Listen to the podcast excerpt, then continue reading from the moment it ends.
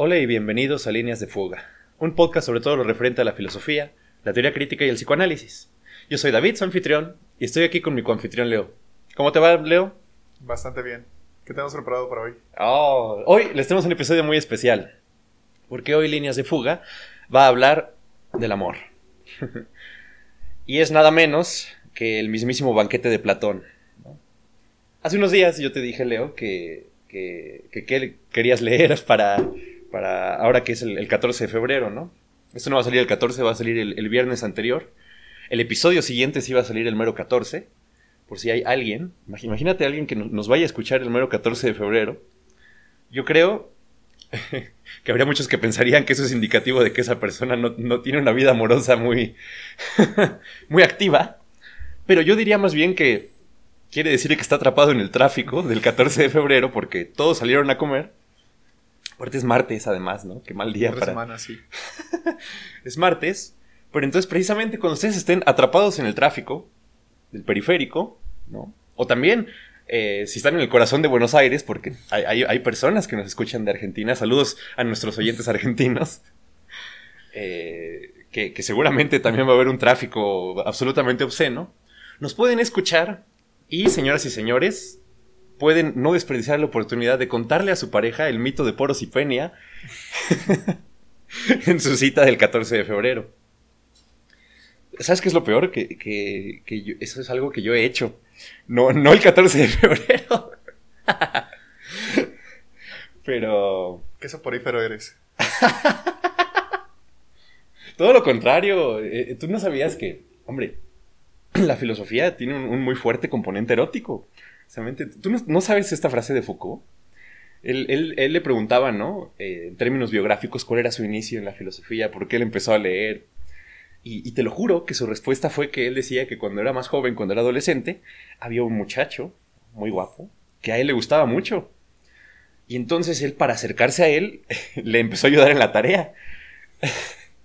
y literalmente dijo Foucault que empezó a leer mucho para gustarle a ese muchacho, ¿ves? Entonces, dense cuenta, como siempre, tanto en la biografía como, y lo vamos a ver en, este, que es uno de los textos fundacionales, de hecho creo que es el, primero en el que aparece la palabra filosofía como sustantivo. Anteriormente se sabe que en, distintos fragmentos, por ejemplo, de, este, ah, de, los presocráticos, sí aparece eh, el amor por la sabiduría, ¿no? Eh, pero no en la forma de un sustantivo como el filósofo, que sí aparece aquí en Platón. Bueno, pues que siempre tiene un componente erótico en su inicio, en su génesis, el pensamiento filosófico. Eh, pero vaya, eh, espero nos puedan escuchar. Esta va a ser una serie de uno o dos, bueno, de dos mínimo, porque es un texto largo y, sobre todo yo me quiero detener muchísimo, quizá dedicarle un, podcast entero nada más al discurso de Platón y al de Alcíbiades, que son los últimos dos discursos. Y ya veremos si el resto de los discursos los decimos en uno o en dos podcasts. Eh, el banquete se compone de seis discursos, que en realidad son siete. Estos seis discursos están dedicados a elogiar a Eros, el dios que simbolizaba el amor para los griegos. Eh, pero antes de eso hablemos un poquito de por qué estamos hablando nosotros del banquete, ¿no? Y es parte de lo que yo te decía al inicio, que yo te había dicho que eh, leyéramos algo en relación al amor. Y, en realidad, ¿sabes? Yo escogí el banquete por una razón muy particular y es que tanto tú como yo eh, tenemos un muy fuerte sesgo y, que en realidad es un fuerte prejuicio, ¿no? Eh, en pos de que nos, gusta muchísimo más la filosofía contemporánea. Y vaya que no nos hubieran faltado textos para escoger, ¿sabes? A Badiou, por ejemplo, le interesa muchísimo el amor, ocupa un lugar central en su teoría. ¿no? Badiou dice, por ejemplo, que el acontecimiento solo se puede dar en cuatro dominios, que es ciencia, arte, política y amor. Es decir, esa ruptura que implica todo lo que implica para vivir el acontecimiento, solo se puede dar en los cuatro dominios y uno de esos es el acontecimiento amoroso para una persona. Otro texto que a mí me, hubiera fascinado leer, pero que lo dejamos para más adelante, es, eh, por supuesto, los fragmentos de un discurso amoroso de Roland Barthes. Sí, sí. Es un texto bellísimo. Cualquier persona se lo, recomiendo muchísimo. Eh, y así como para ellos hay muchísimos textos, es decir, la filosofía no ha cesado a través de su historia de ocuparse del amor de una o de otra manera. De hecho, te voy a contar una historia, pero claro, eh, antes de eso, decir que empezamos por el banquete porque todo inicia por el banquete, ¿no? Este vínculo entre el saber y el amor se articula por primera vez en este texto. Y eso es importantísimo, ¿sabes? Porque a pesar de que, por ejemplo, eh, yo les puedo decir, no comparto en gran medida eh, la concepción del amor con ninguna de todas las que se presentan en este texto. Casi, casi no, porque en, general, eh, en Platón, precisamente, sí termina por haber esta idea de un amor subsidiado por un eidos, ¿no? Es decir, subsidiado por una trascendencia en última instancia. A pesar de que hace unos días eh, una persona que sabe infinitamente más que de Platón que yo, me dijo que eh, hablar de una trascendencia en Platón es, anacrónico, ¿no? Bueno, y obviamente lo es, porque la trascendencia es de los cristianos, tal y como nosotros la pensamos. Pero me refiero a la trascendencia más o menos en, términos ontológicos, por así decirlo, ¿no? Es decir, Platón no es, sin duda alguna, un pensador de la inmanencia. Pero sí es cierto que sus conceptos eran otros, sí es cierto que su forma de preguntarse era otra. es, un, paradigma completamente otro. Aún así, yo creo que el acercarnos al banquete ciertamente nos ofrece un acercamiento al amor, yo creo, de la forma en la cual ha sido pensada en todos lados, desde la escritura de ese texto hasta nuestros días. Por supuesto que sí. Con el corolario aparte de que en Platón se da esta riqueza del pensamiento que por, términos de cómo escribe, es decir, que Platón escribe en diálogos, no se puede dar en muchos otros eh, filósofos. ¿Qué ocurre en Platón? Eh, en Platón hay tantas posturas como personajes. Hay tantas tesis diferentes como personajes. De ahí la dificultad que a veces se, se, puede presentar de una forma muy aguda, por ejemplo, en páginas de Facebook o en citas de Platón, de que de repente, claro, dicen, Platón dice que quién sabe qué ta, ta, ta, ta. Pero Platón nunca dice nada a menos de que esté citando una de sus cartas.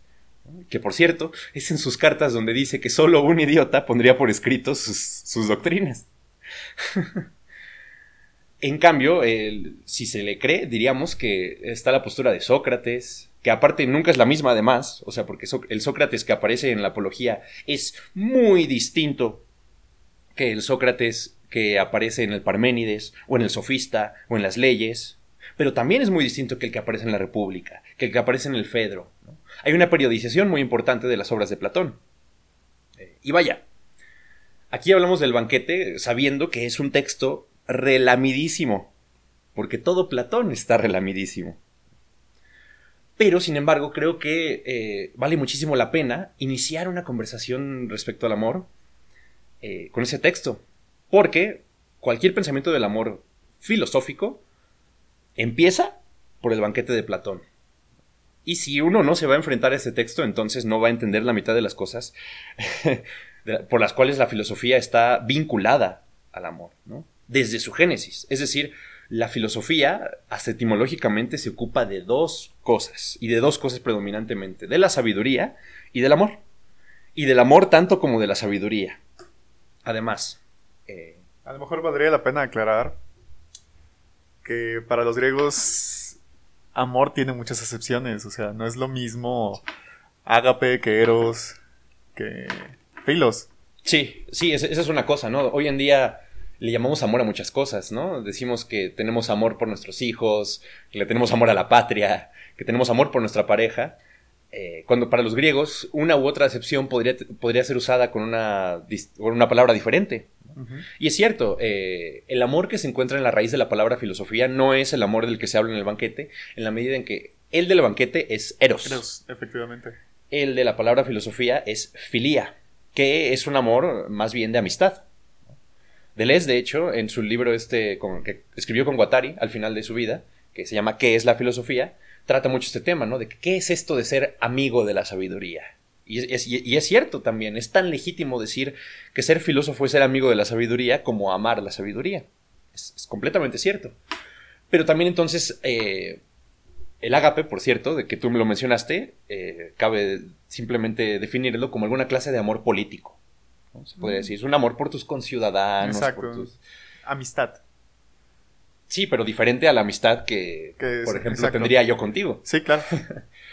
Porque yo no soy tu amigo, yo no te quiero, en, en virtud de que vayas a la misma facultad que yo, ¿no? Pero claro, sí, sí, sí, sí, sí. Y, y pensemos, ¿no? Que, que esto en realidad es sintomático de un fuerte empobrecimiento del amor eh, en nuestros tiempos contemporáneos, ¿sabes?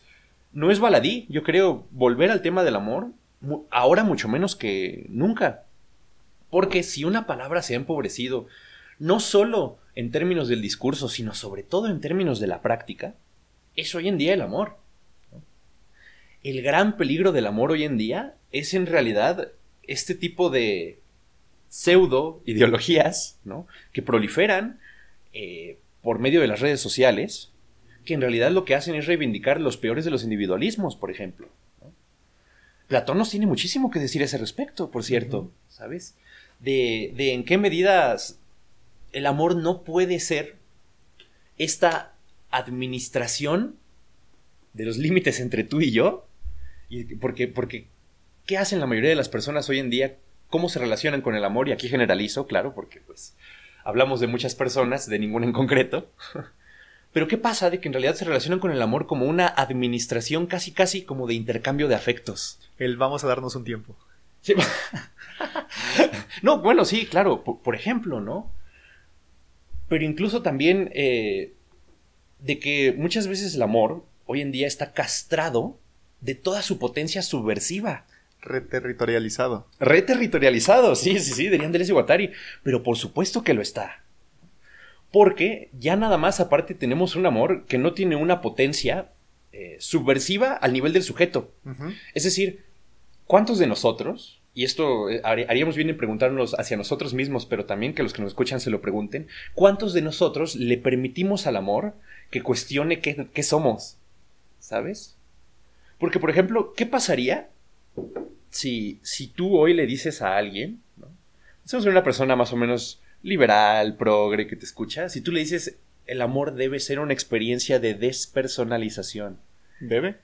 Sí, pues claro, quítale el debe, ¿no? Pero, pero, pero, por ejemplo, es- esa, esa afirmación, que puede son- sonar eh, eh, extraña, le va a sonar escandalosísima a cualquier persona porque te va a decir, ¿cómo? Es que precisamente esa deconstrucción por mucho tiempo, si el amor te despersonaliza es porque te pierdes a ti mismo y quién sabe qué, pero sí, es, es que, claro, pero es que precisamente porque la gente está casada con esta idea del yo como un mecanismo de defensa, casi casi. Sí, sí, sí. Es decir, yo tengo aquí como que delimitar, tengo aquí unas casetas militarizadas de esto que creo que soy yo, nadie me lo va a mover.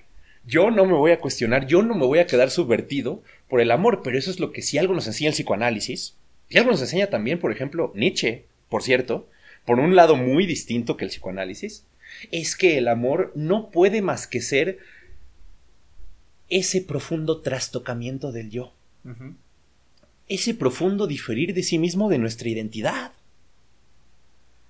Eh, yo creo que en esa medida eh, hemos traicionado profundamente a todo lo que el amor nos puede ofrecer, pero por una profunda cobardía. ¿no? Ese es el nombre, esa cobardía es, es la, la negligencia de corazón más fuerte que tenemos en tiempos contemporáneos. Y por supuesto, entonces, vaya, casi casi cabría decir de que no hay que hablar más que de amor. Eh, pero precisamente para iniciar esa discusión hay que empezar, sin duda alguna, por el banquete de Platón. Antes de entrarnos al texto, una última cosa, ¿no? Que te quiero yo platicar. Eh, yo hace unos, unos años, y ya tiene años eso, que, pasaba penurias amorosas en una relación concreta.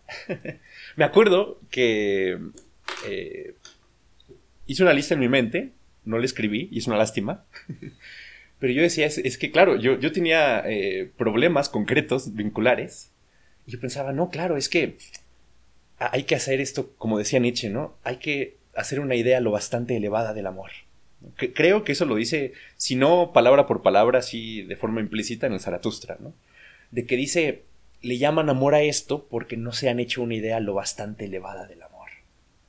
Y, entonces eso me encanta, ¿no? Porque lo que quiere decir es que no solo eh, en, en, cada relación concreta, sino también de una forma interiorizada, lo que hay que hacer en realidad es no parar de destruir el amor, en el sentido de destruir lo que nosotros creemos que es el amor, para poder un día amarnos de verdad.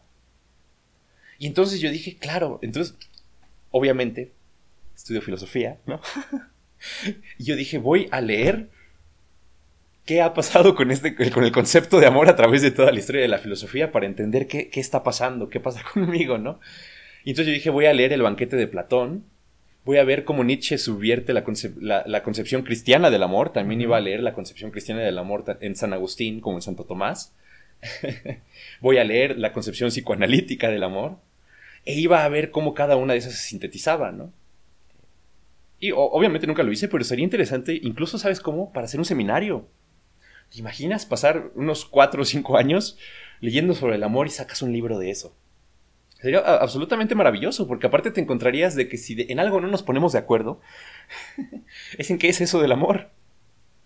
Y que es un concepto que incluso a pesar de que, por ejemplo, ¿no? Eh, Lacan recupera en, su seminario 8, eh, hace un comentario brillantísimo, precisamente al banquete de Platón, pero lo hace de una forma en la cual ciertamente se sirve de conceptos y llega a conclusiones a las cuales Platón simplemente no estaría habilitado para llegar. Porque Platón no tiene un concepto del inconsciente. y sin embargo es un texto que nos sigue hablando. Y, vaya, eso, eso, a eso me refiero. Por eso son clásicos. Este texto es un clásico porque nos sigue hablando hasta nuestros días y nos sigue diciendo sobre todo cosas nuevas. No es como que puedas llegar a una interpretación filológica última del banquete de Platón. Vaya, que se puede intentar, ¿no? Es decir, ¿Cuántos filólogos no hablan? Y por ejemplo, tú lo puedes ver en las notas a pie de página. Nosotros les recomendamos muchísimo leer la edición de Gredos. Hay ediciones de diálogos particulares en concreto, pero de toda la obra completa de Platón, la de Gredos es bastante buena en español. Pero bueno, tú ves las notas al pie de página y tú ves eh, una cantidad de artículos subsidiados por el Estado de, de cada cosa.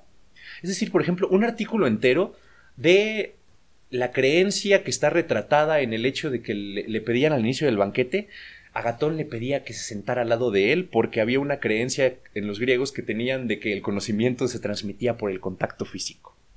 ¡Pum! Un artículo entero de eso. Es decir, de una sola línea de Platón se hacen artículos enteros. Se hacen eh, libros enteros de párrafos, de temas a través de los distintos diálogos. A eso me refiero, de que Platón está relamidísimo. Pero en cambio, ¿qué haces si eres filósofo y no filólogo? Pues dices entonces, interrogas un texto y dices, ok, ¿qué tiene esto que decirme a mí hoy? Y eso es lo que queremos hacer aquí, en Líneas de Fuga, eh, en esta serie de episodios sobre el banquete. ¿Qué nos puede decir el banquete hoy? Y no es como, y eso sí, advertencia, ¿sabes? O sea, no es como que tú puedas decir, ah, es que te enamoras de alguien, leo el banquete y ya sé qué voy a hacer contigo.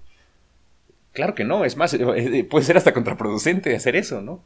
Primero, eh, porque no, no, no es un libro de recetas. Vaya, ningún libro de filosofía es un libro de recetas. Todo lo contrario, si algo va a terminar haciendo es que te va a problematizar más y vas a saber menos qué hacer. Pero segundo, aparte, y esto acabo de decirlo, esto no es un libro que se haya escrito ayer. Esto se escribió bastantes siglos antes de Cristo, en el, en el 300 y tantos antes de Cristo. Y lo peor es que creo que tiene lugar en el 420 a.C. porque esa fue la fecha en la cual Agatón ganó por primera vez el concurso este, que, cuya celebración es este banquete que retrata Platón. Eh, así que piénsenlo, ¿sabes? Hay un montón de cosas en las cuales, si bien nos puede ser muy actual, también hay cosas que hoy nos parecerían aberrantes. Por ejemplo, hay en uno de los discursos una apología a la pederastia. Sí. Eh, en el sentido en que, por ejemplo, defiende que la pederastia es algo positivo para la polis. Fíjate, la pederastia es algo positivo a nivel político, porque por medio del amor, es decir, por medio de que los, los mancebos, los imberbes, sientan amor por ciudadanos bastante más adultos que ellos, ellos se pueden hacer virtuosos. Pero fíjate también entonces, ¿qué, qué nos abre eso? Es una fuerte relación con lo que puede ser eh, eh, la relación con lo pedagógico del amor. Y esto claro que lo podemos decir, es decir, decimos al principio que tenemos un fuerte prejuicio en favor de los contemporáneos, pero claro, ¿cómo no ¿Cómo no ser parcial con aquello que se ama? Pero eso es cierto también, ¿no? Es decir, igual, ¿tú has intentado poner atención en una clase o en un tema que no te interesa? ¿Que no te entra? No puedes. O sea, por mucho que lo intentes y tú te disciplines y digas así, me voy a tener los ojos abiertos con los dedos así, no voy ni a parpadear, pues no, no te va a entrar nada. Sí, es cierto. Y en cambio es todo lo contrario. Cuando, y, esto en, cualquier experiencia amorosa lo pueden ver, ¿no? Eh, cuando tú te empiezas a enamorar de alguien, lo escuchas mejor que nadie. En el sentido, eh, eso sí, ¿no? Si, si no estás atravesando lo de mil fantasmas, ¿verdad? No, pero realmente es cierto, o sea, y lo escuchas no en el sentido de una memoria mecanicista que recuerda fielmente todo, pero que te das cuenta, por ejemplo, de, de repente así de, lo escuchas muy parecido a cómo te escucharía un analista, ¿sabes? Esperemos, no con los mismos fines. Sería un poco perverso eso, por otra parte. Pero lo escuchas eh, con esa atención activa, ¿sabes? Que nos es muy difícil convocar con otras personas. Y no porque, ¿sabes? No porque seas un desgraciado y te la pasas por la vida no escuchando a nadie, sino porque a nadie escuchamos y de una forma involuntaria, esto es inconsciente, como a quien amamos. Vean esa relación. Vaya, ya le iremos trabajando cuando lleguemos al discurso. Fíjate que eso que dices me recuerda un poco a la postura de Zizek. Eh, no recuerdo palabra por palabra, pero lo dice en una entrevista. Y básicamente para Zizek la idea del amor es eh, el enamoramiento de esa, de esa coyuntura entre tu imagen idealizada del otro y su imperfección. Claro, ¿no? Sí, sí, no, para decirlo de una manera, creo que se podría expresar como de esta manera, de que el amor empieza en esa brecha entre tu idea del otro y el otro. Esa brecha es algo así como que el amor. Es por donde puede brotar el amor, ¿no? Imagínense como estas cuarteaduras en la banqueta del periférico por medio de la cual crece pasto de repente. Si la han visto, en, muchas ciudades pasa esto, ¿no? De que entre ese concreto de repente hay como una cuarteadura en el concreto en el que sale una planta de maíz, por ejemplo. Algo así igual ocurre con el amor. Y claro, lo, fuerte, lo que genuinamente es violento incluso, es dejar que eso ocurra, que crezca en nosotros ese amor. Porque es algo que, no puede más que dejarte, ¿sabes? Y, y, eso es lo que yo creo, ¿no? No estás amando genuinamente a una persona si cada relación obviamente no es diferente la una, que sea diferente la una de la otra, pero no solo eso, sino que salgas de cada relación, o entres o en medio de esa relación, creas que el amor es algo diferente a lo que pensabas que era antes. Y es cierto. Amar en ese sentido es inventar una nueva forma de amar. Es inventar una nueva forma de sentir. También eso es muy filosófico, ¿sabes? Eh, eso es muy nietzscheano, eso de la invención, la potencia creativa del amor. Pero bueno, eh, entrando ahora sí en el banquete, una serie de consideraciones, ¿no? El banquete, y esto yo lo he escuchado de muchísimas personas, que como dije también al principio saben mucho más de Platón que yo, eh, es considerado de una forma casi unánime el más bello de los diálogos de Platón. Todos me han dicho, no sé si sea el más verdadero, pero sí sé que es el más bello. Que por cierto, esa, ese calificativo no es nada platónico, ¿eh? Porque entonces, porque claro, para Platón sería así, no, es que si es bello de verdad y no nada más aparentemente. Tiene que ser verdadero. Exactamente, ¿sabes? Eh, será porque es verdadero, porque, porque nada hay más bello que la verdad. y todavía puedes agregar el corolario de que también es bueno. Sí, no, claro, es que, es que hay una identificación y de hecho lo trabaja a través de todo el banquete es esto. Lo bello es bueno y lo bueno es bello. Porque es bueno. ¿Sabes?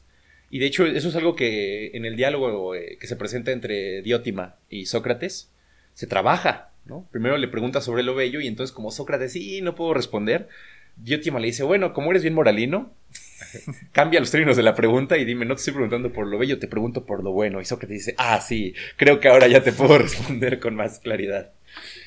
Eh, pero, pero es cierto, ¿sabes? Eh, yo, yo, yo también creo que es el diálogo más bello de Platón.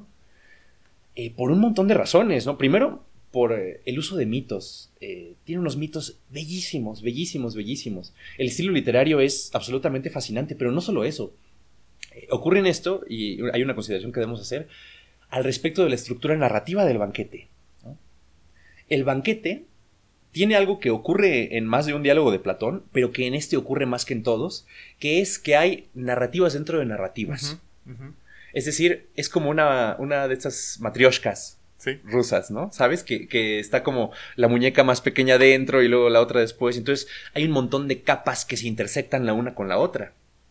Pensando, por ejemplo, de que todo este diálogo en realidad lo está contando Apolodoro a uno de sus amigos. Y entonces aquí lo que entra en juego incluso es eh, esta idea de un narrador no confiable. Esto la gente de literatura lo debe de saber muy bien. Pero en el banquete de Platón hay un narrador no confiable. Primero, porque Apolodoro le está contando a un amigo lo que le contaron a él. ¿no? A Apolodoro se lo contó Aristodemo. Y a su vez, Aristodemo no se acordó de todos los discursos que fueron pronunciados esa noche. Solo se acordó de seis. Siete, si decimos, porque, porque en realidad el banquete no es que sean siete discursos, es que es seis más uno. Porque vamos a hablar en el último episodio de cómo el lugar de Alcíbiades eh, el, el, discurso de Alcíbiades, que no es en realidad un elogio de Eros, sino un elogio de Sócrates, ocupa un lugar que rompe esa unidad de los seis discursos. Es muy interesante por qué Platón decide, hacer eso. Porque normalmente el que se queda con la última palabra es Sócrates. Sócrates, efectivamente. Ah. Pero vaya. Sobre todo la, la riqueza narrativa que tiene el banquete, que es de esos pocos diálogos platónicos que de verdad te imaginas que están sucediendo. Sí. Creo que el, único, o al menos en experiencia, el único otro diálogo en el que he tenido una experiencia bastante semejante es en la República. Sí, y es cierto, ¿no? Y, también el banquete, de hecho, tiene una importancia antropológica muy importante. Porque muchas de las cosas de, de lo que sabemos de cómo eran las costumbres griegas están extraídas directamente del banquete. Esta descripción de cómo se sentaban, de qué pasaba con las flautistas, también de qué pasaba de, en estos concursos, ¿no? En este concurso que había ganado este, Agatón. Eh, vienen directamente del banquete. Entonces también incluso tiene una cosa como casi, casi sociológica, ¿no? En el sentido de que ves cómo funcionaba la sociedad, cuáles eran las costumbres, cuál era el lugar de la pederastia, cuáles eran las leyes en relación a la pederastia. Eh, qué pasaba con, obviamente, los griegos no tenían una sociedad heteronormativa, ¿no? ¿Qué lugar ocupaba el amor homosexual? ¿Qué lugar ocupaba la maternidad, la paternidad, el distinto tipo de amores? Es decir, es un libro riquísimo de eso. Y en realidad, aparte todo eso, en 70 páginas. O sea, en realidad es muy corto. Sí. Si te das cuenta, ¿no? Ahí en el banquete, por ejemplo, yo creo que es la concepción dominante, a pesar de que no la crean las personas de forma consciente, de directa, del amor que es la del amor como complementariedad. Todas las personas que te dicen que es que mi pareja me complementa, que es que lo de la media naranja, y eso, esto es un discurso de Platón, el de Aristófanes. Exacto. Eh, ya llegaremos a él, ya llegaremos aparte, eh, yo creo que nada le hubiera gustado menos a Platón que ese fuera el discurso que se recordara del banquete. Porque en realidad todos saben el discurso de Aristófanes aunque no hayan leído el banquete y sin embargo no se acuerdan de, ninguno de los demás. no, no penetró en la, en la conciencia colectiva de, de, esta manera tan grande. Y sin embargo, Platón lo puso en boca de su enemigo, porque casi casi era algo de que te voy a hacer decir algo ridículo, porque, es decir, porque este, tú eres un enemigo teórico. se, se, puede recordar, Aristófanes se burla fuertemente de, Sócrates en las nubes. En las nubes. Sí, sí, sí, sí, sí. Eh, todo es muy interesante. Entonces pueden ver que es un texto que tiene muchísimos niveles. No, no nos podremos adentrar, obviamente, porque no les vamos a dar un, curso de un semestre entero sobre el banquete, que se puede hacer. Eh, pero sépanse esto, ¿no? Que literariamente también, es decir, esta, esta es una obra culmen, tanto filosófica como literariamente. El estilo es fascinante, la estructura narrativa, como ya les dije, la, de la matrioshka rusa es fascinante, porque hay historias dentro de las historias, ¿no? Es decir, alguien que dice, eh, yo te cuento lo que pasó ese día, pero yo para ese entonces no estuve presente. Y aparte, dentro del que te estuvo presente, te cuentan que alguien le cuenta una historia que le pasó ese día. Es decir, dentro de todo ese tipo, también Sócrates cuenta lo que le dijo Diótima en otro momento. Y entonces hay todas estas capas. Es, fascinante también. E incluso eh, la estructuración de los discursos. Yo creo que sobre todo los primeros seis discursos están estructurados de una manera muy deliberada en la medida en que yo creo que Platón sí pensaba que cada discurso superaba de alguna manera al anterior. Eso se puede ver en el de Sócrates, porque el de Sócrates remite directamente a casi todos los discursos anteriores. Y dice por qué están mal. Pero es muy interesante ver por qué están mal. Esa es, esa es la cosa de la dialéctica, ¿no? La mentira, y esto ya es el desarrollo hegeliano, la mentira no es más que un momento concreto de la verdad. No es más que un momento en el camino de la verdad. Es como una parada, ¿no? Así como cuando tú te paras a comer para llegar al saber absoluto. Igual, la mentira no es simplemente la negación de la verdad, sino un momento suyo, porque la verdad la subsume, la reincorpora. Es decir, eh, trae consigo toda la negatividad propia de la verdad. Eh, y esto en realidad se puede rastrear hasta Platón. Y Hegel mismo lo asumía, ¿eh? Hegel dice que él lo que hace es poner en movimiento la idea. Ahí donde en Platón esto de la idea, esto de la forma es muy estático, dice Hegel, yo la voy a poner en movimiento, yo la voy a poner en devenir. Con el trabajo de lo negativo. Pero bueno. Empezamos entonces con el inicio, ¿no? De el banquete. Eh, un amigo le, pide a Polodoro que le refiera a lo que pasó esa noche.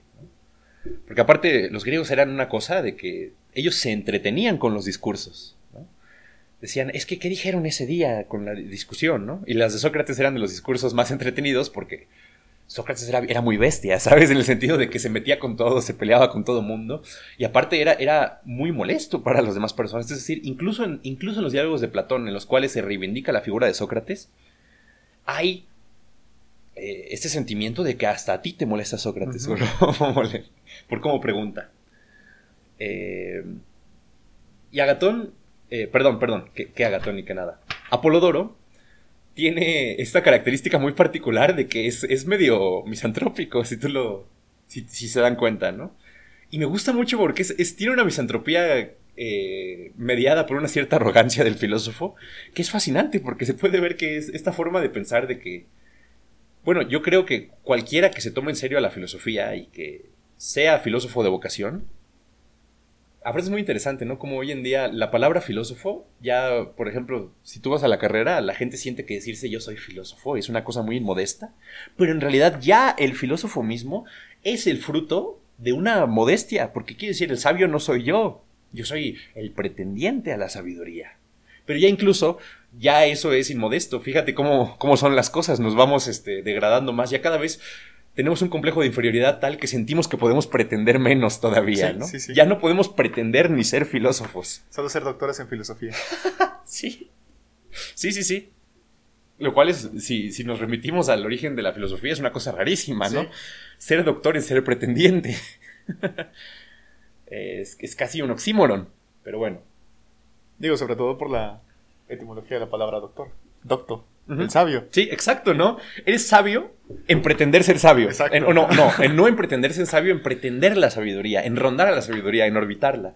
Por eso digo lo de oxímoron. Sí, sí, sí, sí, sí.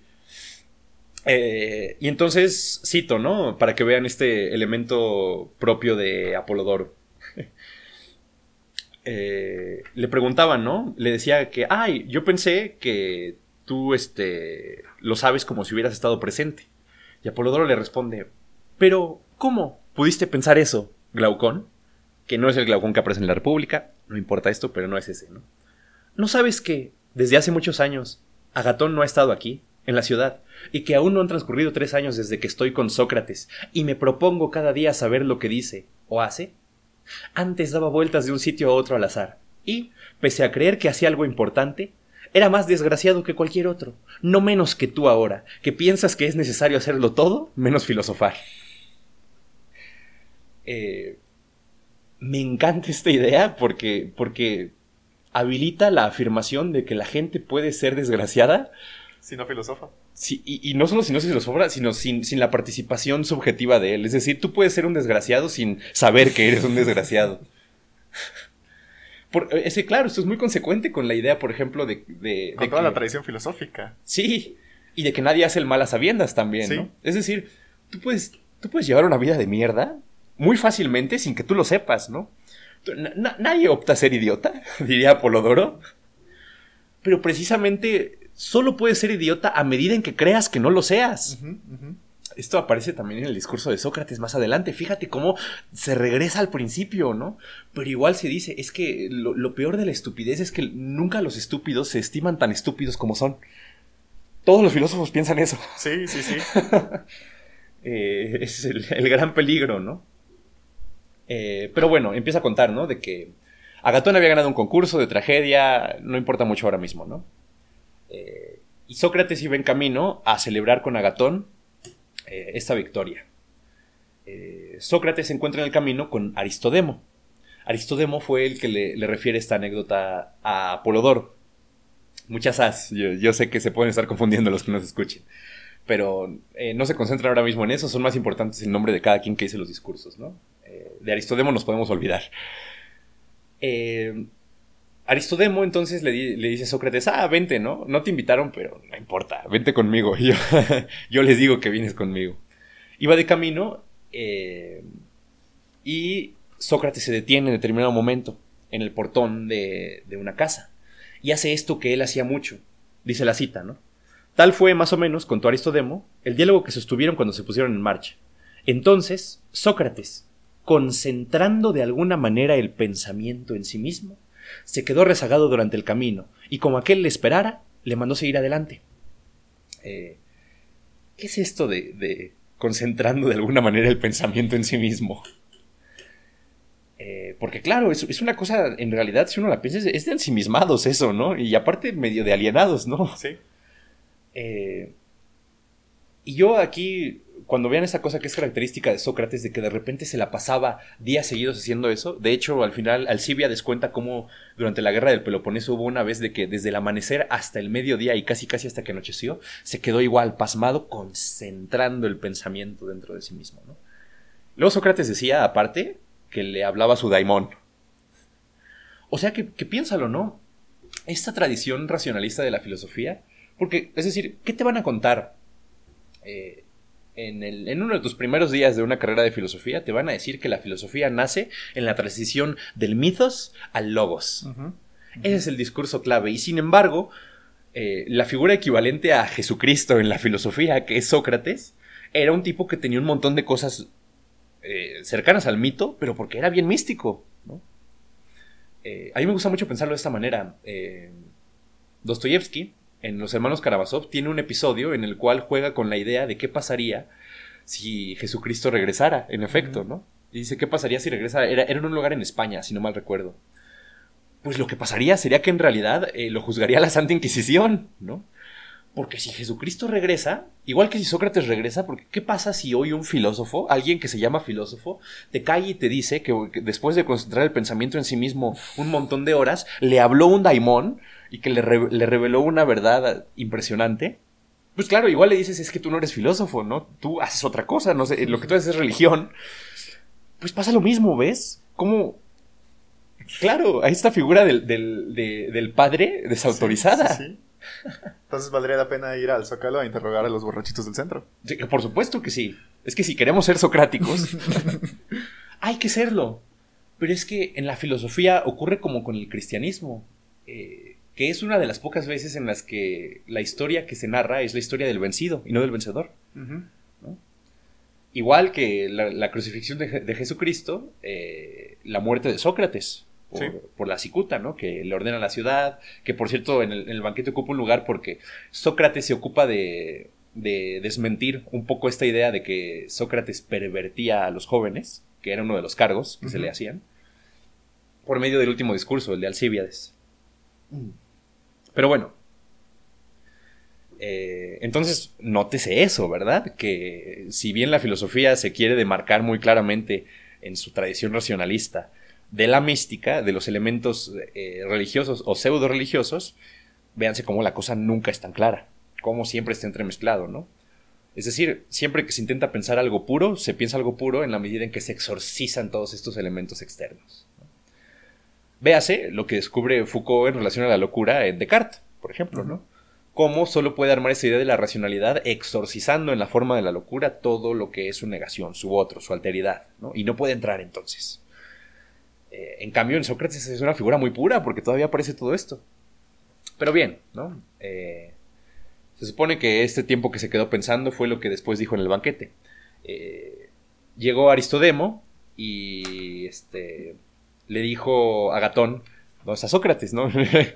Y dijo, ah, ahí viene, no sé, se quedó pensando, pero no lo interrumpas porque está pensando cosas muy importantes. Entonces, bueno, empezaron a comer, Sócrates llegó como mitad de la comida después de que se quedó pensando un rato. Es producción decente la mente de Sócrates. Claro, no, pero es que piensa también incluso qué implica esta relación con el tiempo. Y esto es, esto sí es admirable, ¿no? Por hoy en día, el que tú puedas decirle a alguien, es que llegué tarde porque me quedé pensando unas cosas en mi casa. Pues es completamente inaceptable. Sí, claro. porque aparte te dicen, ¿tú qué te crees, no? O sea, eh, pero es eso, ¿no? Esta relación de la filosofía con el tiempo, también completamente otra. También eh, en realidad contraria al tiempo cronológico, porque es cuando te invade un pensamiento y entonces ocupa tanto tiempo como te debe de ocupar. Hoy en día, en cambio, es todo lo contrario. Estamos subordinados a una noción del tiempo de que tienes y la cita y de que tienes que llegar a tiempo a trabajar, a la escuela, a todo, a, todo el tiempo. Y entonces, más bien, tu actividad, no es que el tiempo esté subordinado a tu actividad, es que tu actividad está subordinada a ese tiempo cronológico. Pues en Sócrates era diferente. Por eso era un auténtico filósofo. Muy interesante, ¿no? Eh, pero bueno, llegan, eh, deciden no beber porque estaban crudos, excepto Sócrates, porque esa es una cosa eh, que se realza mucho de la personalidad de Sócrates, que él podía beber muchísimo y no se emborrachaba, no hacía desvaríos. Es decir, esta idea del filósofo como aquel que sí es muy dueño de sí mismo, de alguna manera. Porque, pues sí, dueño de sí mismo, pero te invade el daimon y te dice cosas después, ¿no? Eh, pero empiezan a, decir, bueno, eh, yo les propongo que en vez de estar con la, flauta, con la flauta ahorita escuchando la música, que eh, cada quien haga un discurso en elogio a Eros, en elogio al amor, porque, y dicen ellos, es un dios infravalorado. Y fíjate qué cosa, ¿no? Ya desde entonces hay esta idea de que se infravaloraba al amor, de que no se le daba su propio lugar en las sociedades. Y entonces todos están de acuerdo, no vamos a beber, que cada quien beba lo que quiera, pero no, no, no vamos a hacer esta cosa de que a ver quién cae primero, sino que cada quien vamos a, va a hablar del amor, ¿no?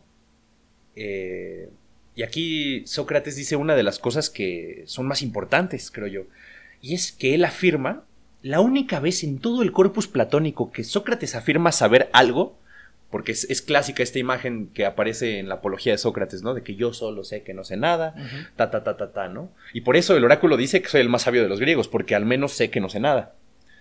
Pero pues aquí en el banquete aparece diciendo que, que él no sabe nada excepto del amor. Entonces esto es muy importante, ¿no?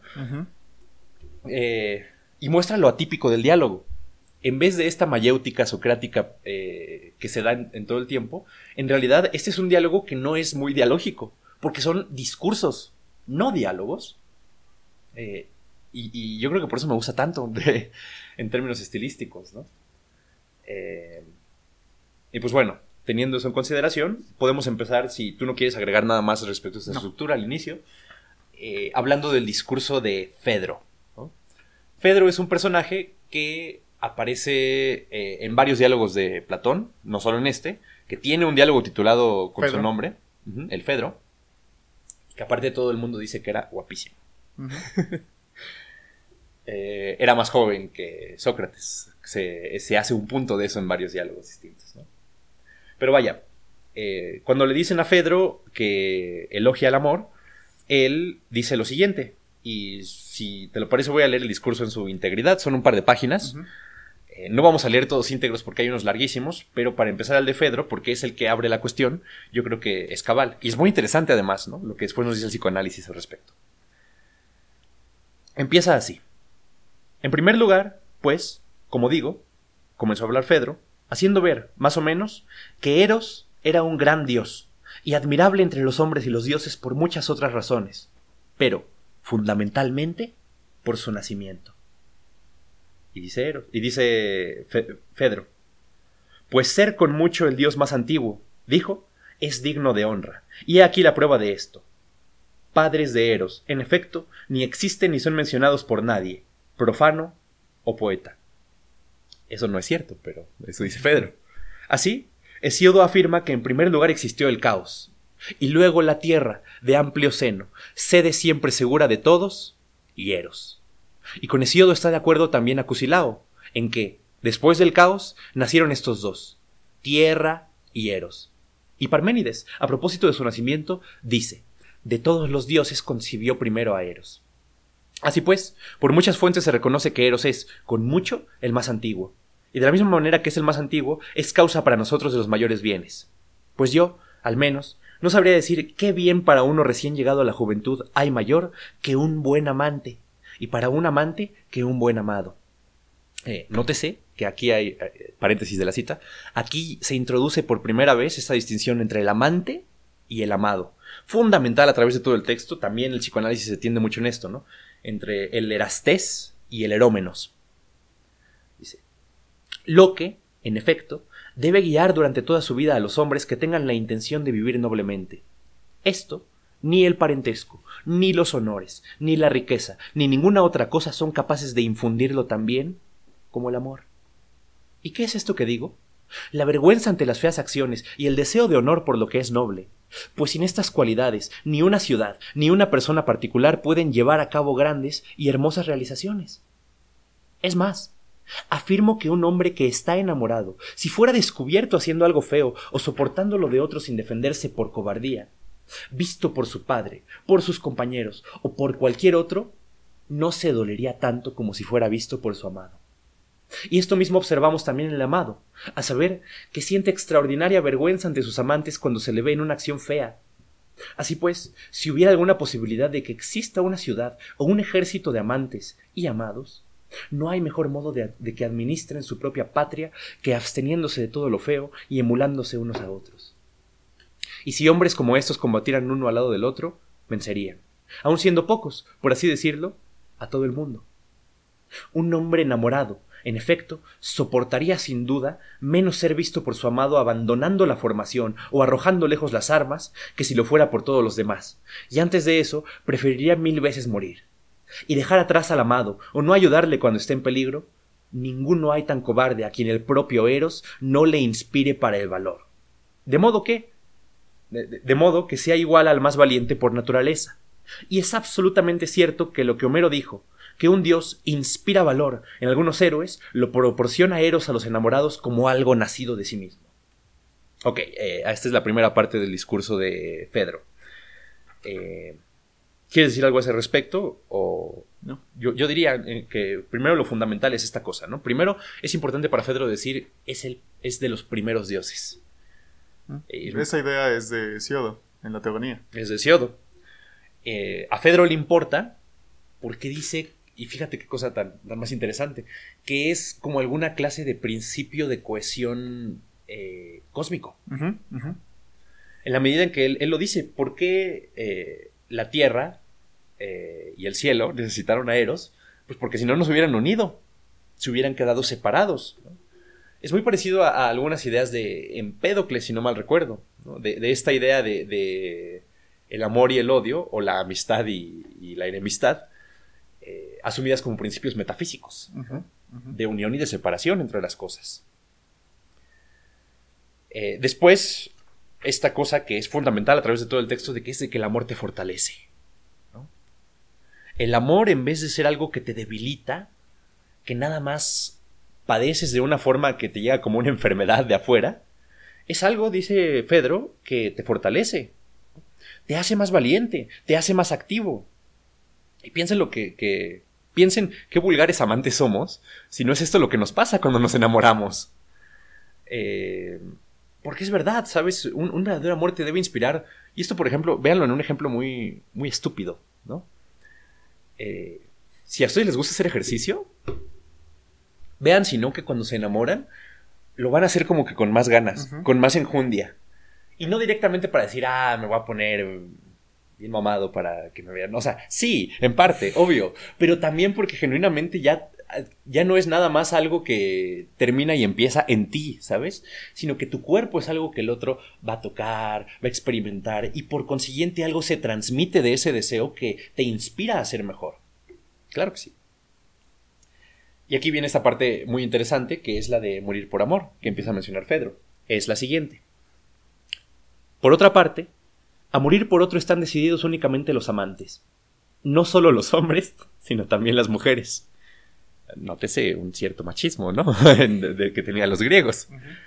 no por no ser heteronormativos, no, no por no ser heteronormativos, eran menos patriarcales. Pero bueno. Y de esto también la hija de Pelias, Alcestis, ofrece suficiente testimonio ante los griegos en favor de mi argumento, ya que fue la única que estuvo decidida a morir por su marido, a pesar de que éste tenía padre y madre, a los que aquella superó tanto en afecto por amor. Superó tanto en afecto por amor, que les hizo aparecer como meros extraños para su hijo y parientes solo de nombre. Al obrar así, les pareció, no solo a los hombres, sino también a los dioses, que había realizado una acción hermosa, que, a pesar de que muchos han llevado a cabo muchas y hermosas acciones, y el número de aquellos a quienes los dioses han concebido el privilegio de que su alma suba al Hades, es realmente muy pequeño. Sin embargo, hicieron subir la de aquella admirados por su acción. Así también los dioses honran, por encima de todo, el esfuerzo y el valor en el amor. En cambio, a Orfeo, el hijo de Agro, lo despidieron del Hades sin, sin lograr nada, tras haberle mostrado un fantasma de su mujer, en cuya búsqueda había llegado, pero sin entregársela, ya que lo consideraban un pusilánime, como Citaredo que era. Y no se atrevió a morir por amor, como Alcestis, sino que se las arregló para entrar vivo en el Hades. Esta es, pues, la razón por la que le impusieron un castigo e hicieron que su muerte fuera a manos de mujeres. Esto también es, es se sale del mito ortodoxo, lo de que murió a manos de mujeres. Sí, sí, sí. Continúo. No es así, por el contrario, no, no así, por el contrario, fue lo que sucedió con Aquiles, el hijo de Tetis, a quien honraron y lo enviaron a las islas de los bienaventurados, porque, a pesar de saber por su madre que moriría si mataba a Héctor, y que, si no lo hacía, volvería a su casa y moriría viejo, tuvo la osadía de preferir, al socorrer y vengar a su amante Patroclo, no sólo morir por su causa, sino también morir una vez muerto ya éste. De aquí que también los dioses, profundamente admirados, le honraran sobremanera, porque en tanta estima tuvo a su amante. Y Esquilo desbarra cuando afirma que Aquiles estaba enamorado de Patroclo, ya que Aquiles era más hermoso, no solo que Patroclo, sino también que todos los héroes juntos, siendo todavía imberbe y, por consiguiente, mucho más joven, como dice Homero. De todos modos, si bien, en realidad, los dioses valoran muchísimo esta virtud en el amor, sin embargo, la admiran, elogian y recompensan más cuando el amado ama al amante, que cuando el amante ama al amado. Pues un amante es cosa más divina que un amado, ya que está poseído por un dios. Por esto también honraron más a Aquiles que a Alcestis, y lo enviaron a las islas de los bienaventurados. En resumen, pues, yo por mi parte, afirmo que Eros es, de entre los dioses, el más antiguo, el más venerable y el más eficaz para asistir a los hombres, vivos y muertos, en la adquisición de virtud y felicidad. Ahí concluye el discurso de Fedro. Eh, ok, vamos por partes, ¿no? Eh, vamos a hablar de los tres ejemplos que él pone, porque Fedro dice de que qué acto más grande hay que morir por amor, ¿no? ¿Cuáles son las tres figuras que nos presenta Fedro? dos que elogia, una que, este, más bien que critica. La primera es la de Alcestis. Eh, Alcestis es una figura muy importante en la mitología griega, no, no aparece nada más aquí, pero el, punto básicamente es de que Alcestis eh, se ofreció a, morir por su marido, ¿no? Eh, y el punto era, era este, ¿no? Que Alcestis es una heroína porque llega la, muerte y le dice, ¡y te tocó! Pero eh, le dice y, deja encuentro... Bueno, no, no, importa. Pero vaya, eh, lo que ella está pensando es de que ella es la, la amante de, de, su marido y le dice es que, mira, mejor llévame a mí. Me ofrezco yo para ir al Hades en su lugar porque el pueblo todavía necesita aprovecharlo. Entonces, ¿qué dice Fedro? Dice, es que los dioses dicen, qué bien estuviste, Alcistes. Hiciste muy bien. Porque tienes esta, esta idea, ¿no? Como amante, tú te sacrificaste por tu amado. y, en el mito, en realidad, eh, su, marido dice, va. Yo aquí me quedo, ¿no? Y, y gracias al cestis. en cambio, es decir, hay esta idea del sacrificio. En cambio, ¿qué pasa Con Orfeo. con Orfeo? Y esto al psicoanálisis le interesa muchísimo, ¿no? Vuelvo a leer. En cambio, Orfeo, el hijo de Agro, lo despidieron del Hades sin lograr nada, tras haberle mostrado un fantasma de su mujer, en cuya búsqueda había llegado, pues- pero sin entregársela ya que lo consideraban un pusilánime. Orfeo no se sacrifica por este. por Eurídice. Eh, y es esto, ¿no? Es decir, los dioses dicen, estuviste pésimo, porque no moriste por amor. Ahora, aquí me gustaría introducir un poquito de que cuál es la lectura que hace esto del psicoanálisis y sobre todo el tema del fantasma. ¿no? Es decir, Orfeo no abandonó su posición subjetiva por enamorarse. Y esta es la idea de- de- del fantasma, ¿no? Si tú te enamoras de alguien y sin embargo lo atraviesas por tus propios fantasmas, no lo estás amando en realidad por lo que es. Porque dice el psicoanálisis, eso es un poco imposible. Pero sino por, por todo lo que pones tú en la otra persona. Entonces, ¿qué dijo? A ver, Orfeo quiso todo, ¿sabes? No quiso perder su propia posición subjetiva, no quiso perder sus propias fantasías, sus propias idealizaciones. Y en cambio, ¿no? Se, se le murió Eurídice, quiso ir al Hades.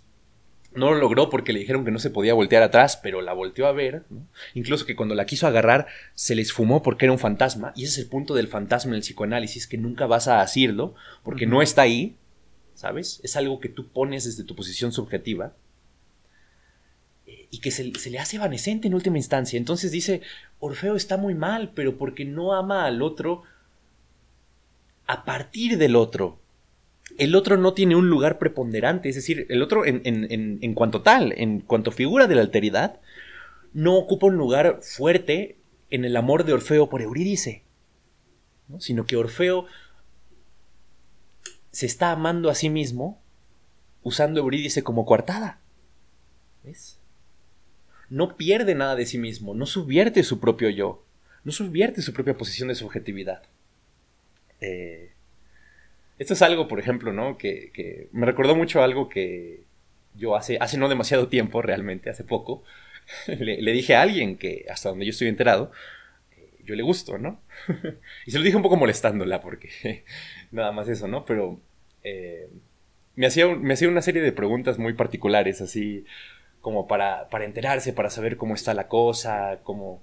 ¿No? Es, es esta clásica cosa que hoy en día pasa más que antes, que es así, "Y no está loco este, este güey con el que estoy saliendo, que me está empezando a gustar. Eh, como buscando eso que llaman las red flags, ¿no? O sea, no de una forma muy voluntaria, pero yo de nuevo así, ironizando un poquito, ¿no? Como de herencia socrática. Yo le digo de, oh Dios mío, estoy aquí rodeado de fantasmas. Porque claro, ¿no? Es, es eso, es que yo me quiero asegurar que tú no seas como han sido conmigo. Eso es un fantasma psicoanalítico.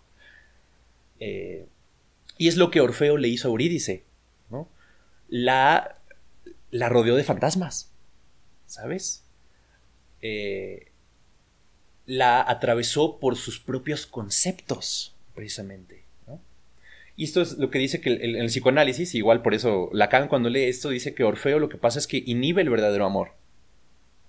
Pero en realidad es que también es muy difícil no hacer esto, de atravesar al otro por tus propios fantasmas.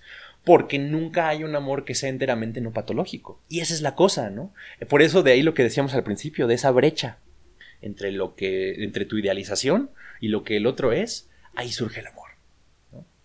También por eso la frasecita famosa de Lacan. Amar es dar lo que no se tiene. Después el corolario es a alguien que no lo es.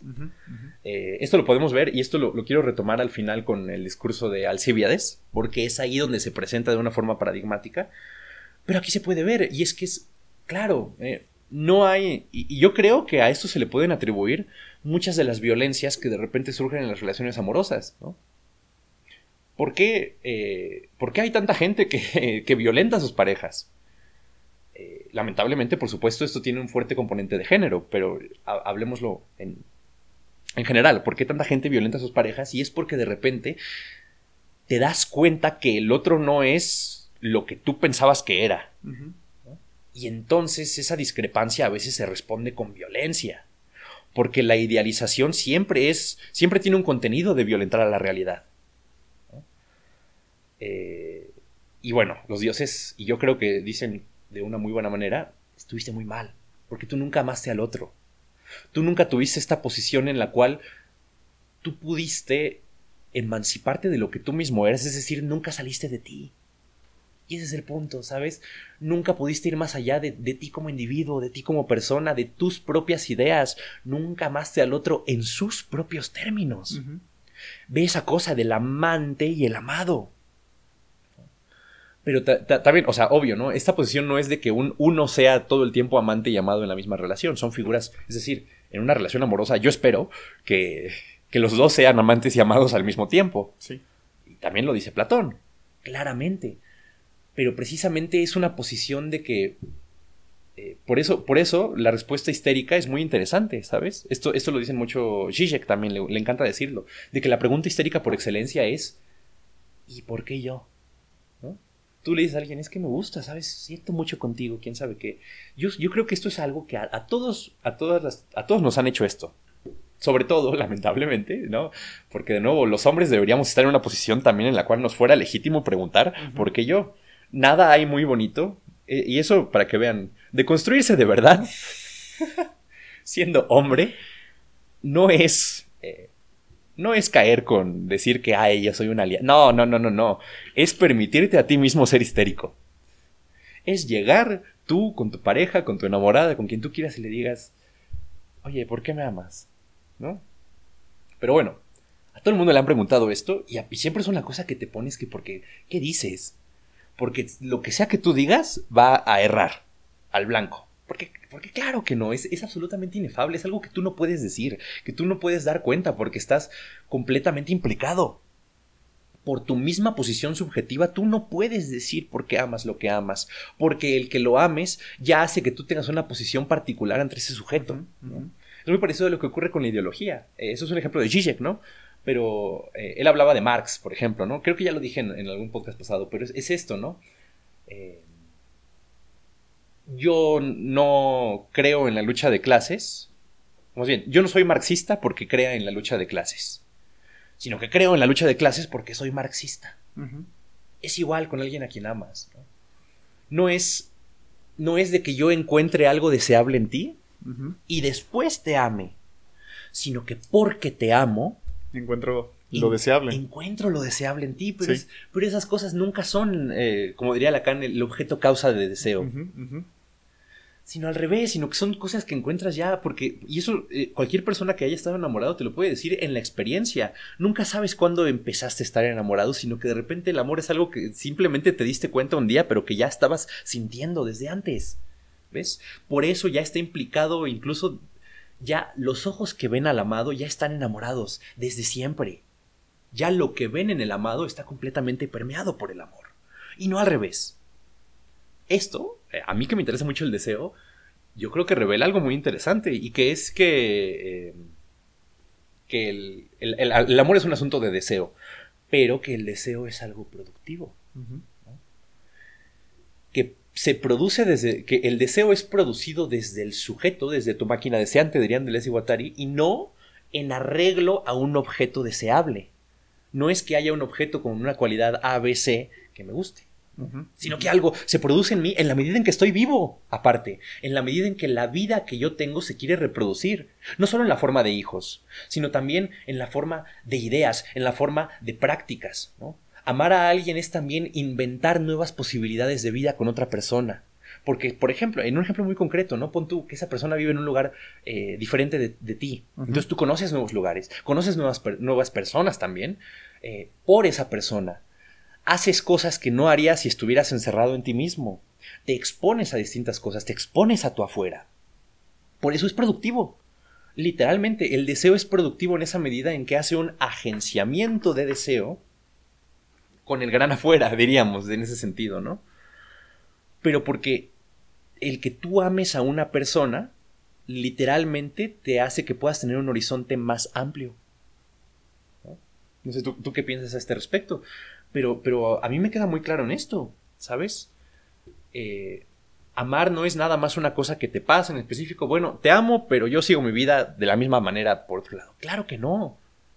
Claro que no, porque incluso te relacionas con tu propia actividad ajena al amor de una forma diferente. Por supuesto que sí. Eh, y en ese sentido es El amor es creador de nuevas posibilidades. Porque ya son posibilidades conjuntas. Ya no son nada más tus posibilidades y las mías.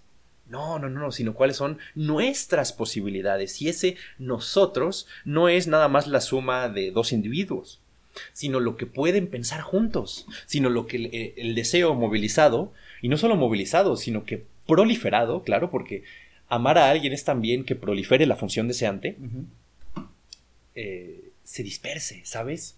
Se fragmente, se haga como, como las raíces de un árbol que se amplían, que ocupan más espacio, que, hacen que, que, el horizonte de lo que tú, diría en términos virtuales, puedes más. Virtualmente eres más poderoso cuando te enamoras. Eh, ya, cabe decir que habría que explicar qué es eso de lo virtual, pero no lo voy a hacer hoy. si quieren, lean a Deleuze. Porque lo virtual no es lo que ustedes piensan, ¿no? Pero bueno. Eh, y termina con el elogio de Aquiles. Aquiles, en la Iliada, eh, está enamorado de, Patroclo. Que en la película de, Troya, en la que Brad Pitt es Aquiles, eh, lo presentan como una amistad. Pero de hecho, en la película los presentan como si fueran familiares. Ah, sí. Como si fueran primos. De ah. hecho, es, esa la razón por la que Aquiles eh, quiere matar a Héctor. Hmm. Ah, mira. Sí, claro, es eso. Pero pues mira, ¿no? Igual la heteronormativización de, la Odisea en esa película. Sí, claro. Eh, pero ellos eran amantes, ¿no? Y dice, fíjate qué cosa tan más impresionante. Y eso se me hace bellísimo. Porque, ¿por qué? Dice, Aquiles también muere por amor. Pero primero muere por alguien que ya había muerto. O sea, no es como su esposa de, eh, me voy, pero en lugar de él, o sea, condición de que él siga viviendo. Eso vale mucho. Pero dicen los dioses, lo de Aquiles vale más.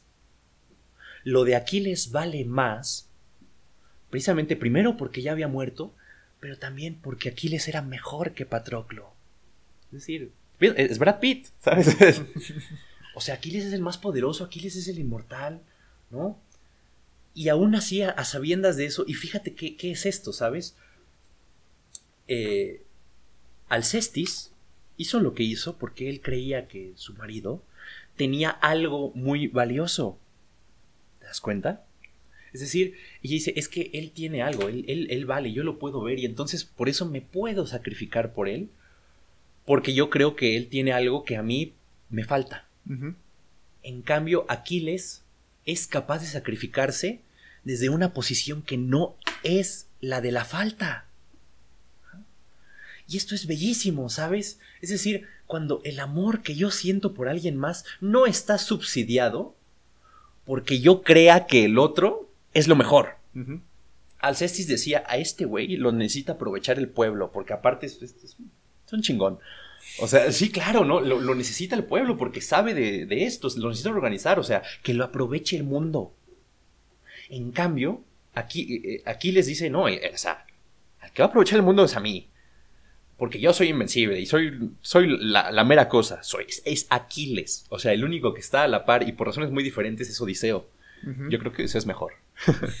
pero vaya, ¿no? Pero, pero es, vaya, o sea, yo creo que no, cabe hacer hipérboles tantas, pero es que es, eso. Es el, el, el héroe de la mitología griega, se sacrifica y no se sacrifica por Agamenón, no se sacrifica por Odiseo, no por Patroclo, que era, perdón, pero nada. O sea, era un, un tipo absolutamente insignificante. Y esa es la cosa. Aquiles no necesitó pensar que Patroclo, no necesitó investirlo, si tú quieres, de un fantasma. Aquiles no necesitó en ningún momento idealizar absolutamente nada de Patroclo para amarlo, sino que todo lo contrario, Aquiles descubría que Patroclo estaba en falta. Y estando en falta, amó la falta, amó su menesterosidad. Vean esto, ¿no? Es decir, si ustedes aman a sus parejas porque creen que sus parejas son lo mejor, En el mejor de los casos, son como Alcestis. En el peor, como Orfeo. Sí. Pero en cambio, y vea lo que nos dice Fedro, el amor consumado se da aquí cuando tú ves a tu pareja en sus miserias. Vean esto, esto es un, un discurso de seis, véanlo, o sea, ¿por qué es tan actual el banquete? Pero es eso, ¿sabes? Ya cuando tú puedes decir, yo te amo no porque crea que eres perfecto, sino porque sé que no lo eres. Es decir, y, ve como, no a pesar, no es a pesar, no es de que, ay, yo te amo a pesar de tus defectos. Eso es, eso es una falta de compromiso con, con, con el amor, ¿sabes? No con la persona, con el amor. Diría Badiou, ¿sabes? No estás comprometido con el acontecimiento de esto que te está sucediendo. Todo lo contrario, sino porque tus defectos me recuerdan a ti. ¿Sabes? Amo. No, no amo a pesar de. Amo él. Amo la falta. Te amo en la medida en que estás faltante porque también en esa medida, de alguna forma yo puedo estarlo. ¿Sabes? Y es eso. Y, ve cómo termina eh, haciendo un, un poco una labor interpretativa hablemos de Aquiles, ¿no? Aquiles tenía un punto débil. El famoso talón de Aquiles. Esto que pasa, ¿no? Aquiles cuando nace, eh, Tetis, que era su madre, o sea, hijo de Dios aparte, ¿no? ¿No? Era hijo de mortales estúpidos este güey. Aquiles eh, fue embadurnado, por así decirlo, como que lo barnizaron por algo que lo hacía inmortal. Y entonces, para cubrirlo de eso, Tetis lo agarró del talón con los deditos, así lo agarró del talón y entonces nada más dijo, bueno, de aquí, o sea, ¿qué, te va a pegar una flecha en el pinche talón o lo que sea, ¿no? Y los dioses le dijeron, Aquiles, vas a vivir para siempre. Y este, a menos, y, la única forma en la cual tú no vas a vivir para siempre y ser invulnerable, va a ser que tú te vengues por amor. Que le dice este, Tetis, dice, no jodas. O sea, Aquiles no, no, no. O sea, es lo único que, es lo único que tienes que no hacer. Y Aquiles lo sabía. Y va y lo hace. Pero es eso, entonces también mira qué cosa tan más hermosa la que se nos revela también en última instancia. Lo de Aquiles es todavía mejor porque entonces al amar al otro en su falta y no en su gloria como Alcestis, Aquiles descubrió su propia vulnerabilidad el único momento en el que Aquiles pudo ser vulnerable en la Iliada fue cuando se vengó por amor. Entonces fue cuando amó la falta del otro. Es, bellísimo. O sea, date cuenta de que también entonces nos ganamos el poder de alguna forma asumir, aceptar, vivir nuestra propia falta de una forma... Eh, es decir, esa es lo que le llaman, ¿no? Poder ser vulnerable pero tú solo puedes ser vulnerable si no amas al otro por un cúmulo de cualidades rebuenas, sino porque por encima de esas cualidades rebuenas también ves sus miserias. Entonces Aquiles pudo permitirse ser humano, pudo permitirse amar de una forma más humana y por eso es el que Fedro más elogia. es fantástico esto. Eh, y es muy bello, ¿sabes? Porque, yo creo que, dice una, gran verdad en ese sentido, ¿sabes? De que es muy fácil al principio enamorarse de una noción idealizada del otro. Es decir, la mayoría de las personas no hacen más que enamorarse de un cacho del otro. Y eso es lo peor que te puede pasar, ¿sabes? Me, encanta esta frase de Deleuze que dice, si estás atrapado en el sueño del otro... Estás jodido. Estás jodido. Eh, eh, pero es que es cierto, ¿sabes? Porque es muy violento estar atrapado en el sueño del otro porque te parte. Lo que no entra en su sueño queda escindido. Estás ahí en un cacho, ¿no? Eh, y en cambio, es cuando genuinamente te enamoras, de repente ves, y es que, claro, de repente lo encuentro de que esta persona, y no importa cuán grandioso seas, ¿sabes? No importa. Eh, eh, el punto es ese, porque no importa que estés, que tengas una menesterosidad patente o muy más bien latente. El punto es que asume el psicoanálisis es de que todos tenemos nuestras miserias y esas miserias, de alguna forma, eh, y, yo lo creo genuinamente, ¿sabes? Es alguna clase de regalo a la persona de la que tú estás enamorada, mostrarle ese tipo de cosas, sobre todo a esa persona. ¿sabes? Y lo es. Porque entonces estás habilitando el amor verdadero, el, amor del que habla aquí Fedro en, eh, en términos de Aquiles. Fíjate cómo lo, menos importante es que muera o no muera, ¿sabes? Pero lo importante es mostrar cómo ese sacrificio muestra una forma diferente de amar. ¿no? Y que el amor auténtico, y que por eso después se puede largar a decir de los bienaventurados, es ese, que es la única forma, e, y es lo que yo siempre he dicho, el amor es una de las poquísimas posibilidades que tenemos de ir más allá de nuestro propio narcisismo. Aquiles tenía todas las razones para ser narcisista. Todas, porque era el mejor. Y aún así pudo ir más allá de eso. Y entonces fíjate qué cosa, asumirse a sí mismo de una forma más completa también. Es decir, solo podemos aceptarnos a nosotros mismos de una forma más completa en la medida en que aceptemos al otro que amamos de una forma más completa. Pero fíjate el reverso, no podemos aceptarlo así más que, más que amándolo.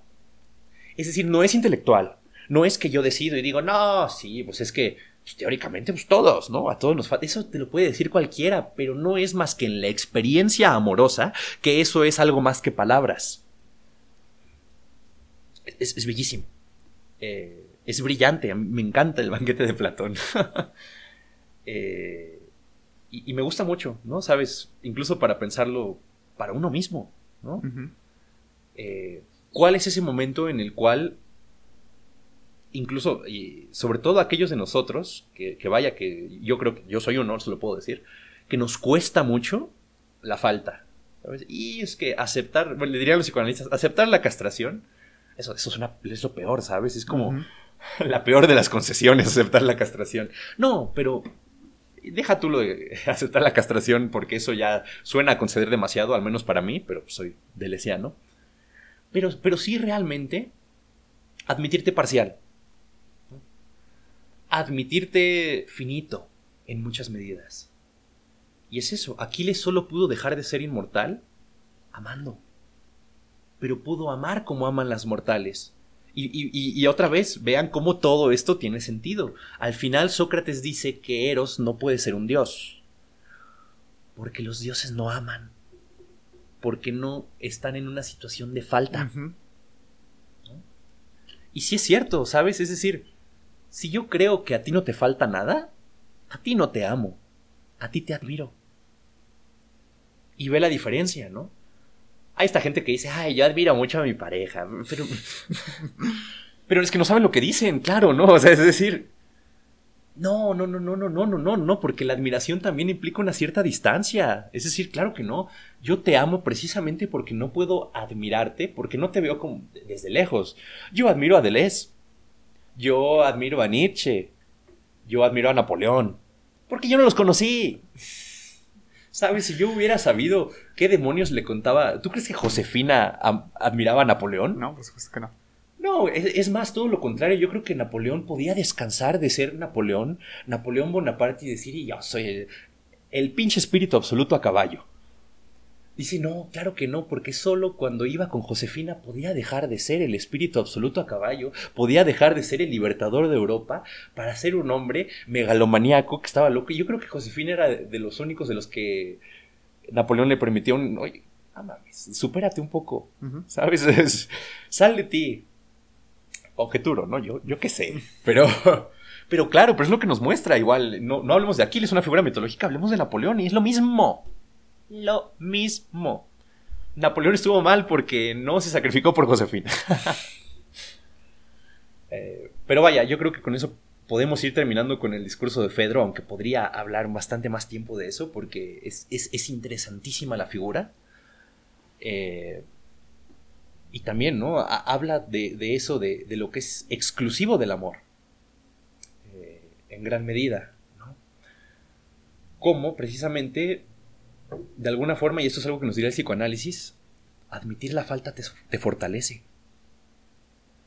Porque no estás comprometido con la imagen de la invulnerabilidad y en cuanto tal puedes convocar las potencias de la vulnerabilidad.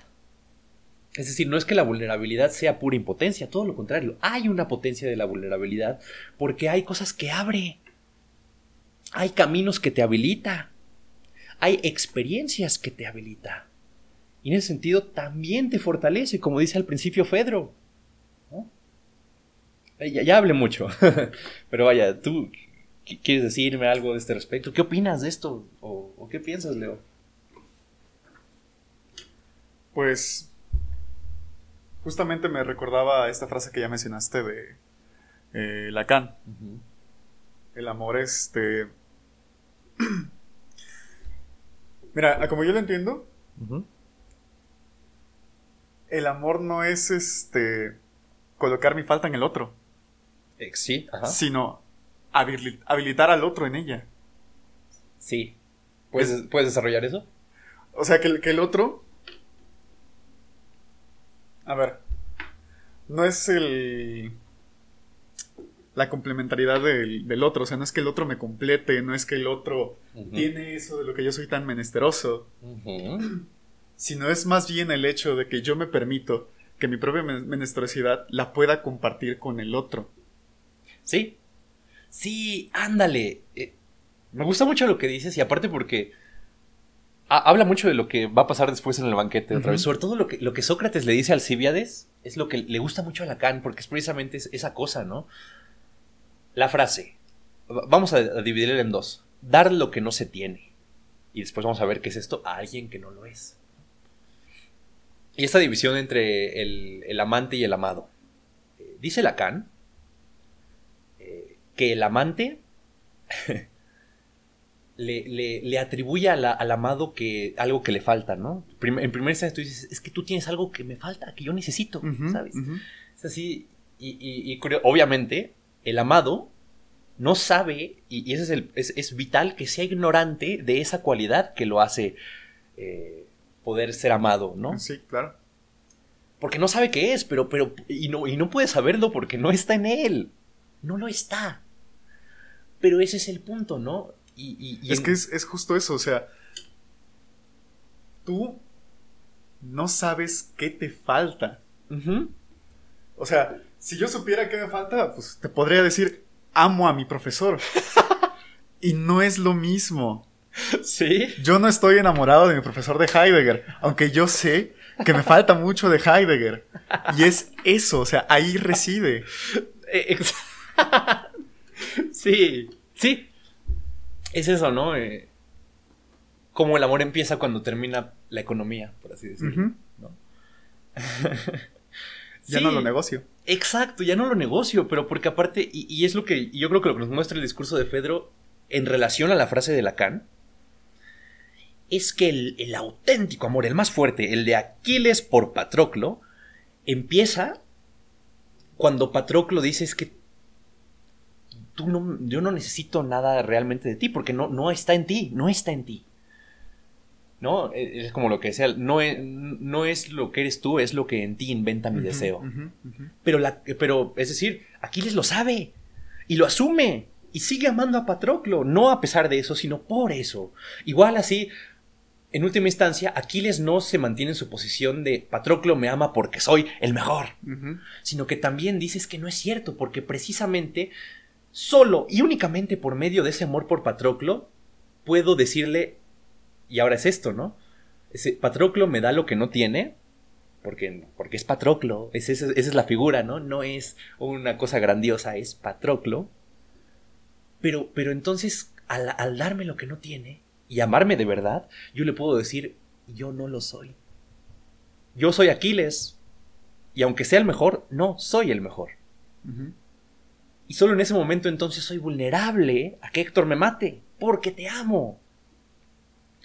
Y, eso es, es, fantástico, ¿no? igual en ese momento en el cual así, porque llegada a cierta relación, vaya, solo por cierto tiempo te puedes tú engañar de que el otro tiene lo que tú necesitas. Pero llega un cierto punto en el cual se revela y es así, es que no lo tengo yo, ni nadie, ni, ni tú, y, tú lo que me estás dando tampoco, pero habilita el habitar la falta, precisamente. Y, eso es lo que es muy bonito, ¿no? Y, hay algo de la transferencia en eso, ¿sabes? Eh, lo podemos hablar después eso, ¿no? Pero hay algo de la transferencia en eso. Yo creo que lo, lo podremos retomar cuando llegamos al de Sócrates con Alcíbiades, cómo, eh, adelanto un poco, pero para cuando ustedes escuchen el Sócrates con Alcíbiades, porque ya me di cuenta de que va para largo esto. Sí. para cuando lleguemos a eso ya se les va a haber olvidado, entonces los adelanto ahorita. Alcíbiades le dice es que tú tienes lo que yo necesito, Sócrates, esa belleza interior, es que ve el discurso, la virtud, y Sócrates hace como el verdadero, el verdadero amante en realidad, y le dice, no, yo no tengo, es, no, está en ti. ¿Tú crees que quieres truecar, le le dice Sócrates, eh, el cobre de tu ignorancia por el oro de mi sabiduría? Pero la sabiduría no está en mí. Yo no soy sofista, soy filósofo. A mí también me falta. Pero podemos hacer otra cosa con eso, ¿sabes? Es, es productivo, ese reconocimiento de la falta no es así como de, bueno, se acabó, ya no amo a nadie. no, claro, porque muchas personas podrían decir así de este...